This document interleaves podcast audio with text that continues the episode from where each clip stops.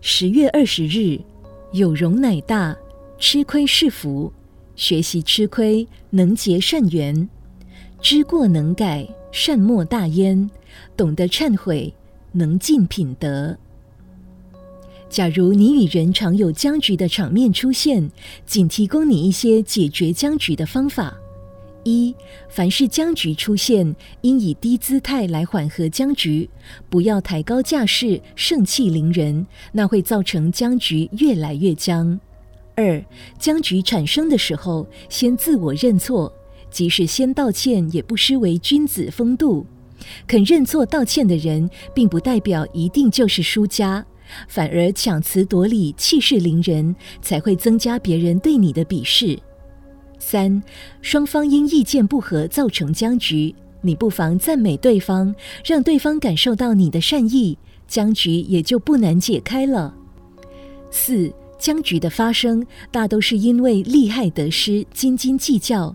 假如适时的退让，则必然峰回路转，自会打破僵局。五，如果对方先存成见，不妨先跟他招呼。例如，请坐，或者倒一杯茶，对其嘘寒问暖，则寒冬必能化为春天的来临。六，笑容、亲切、风度、礼貌，都是解决僵局的不二法门。所谓举拳不打笑脸人，恶口不骂赞美者。春风吹来，寒冰还能不破解吗？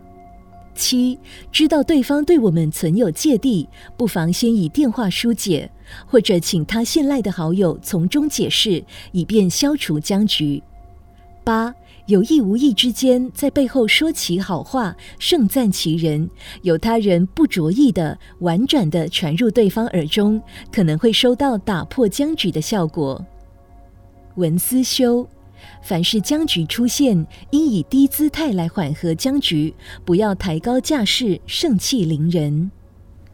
每日同一时段与您相约有声书香。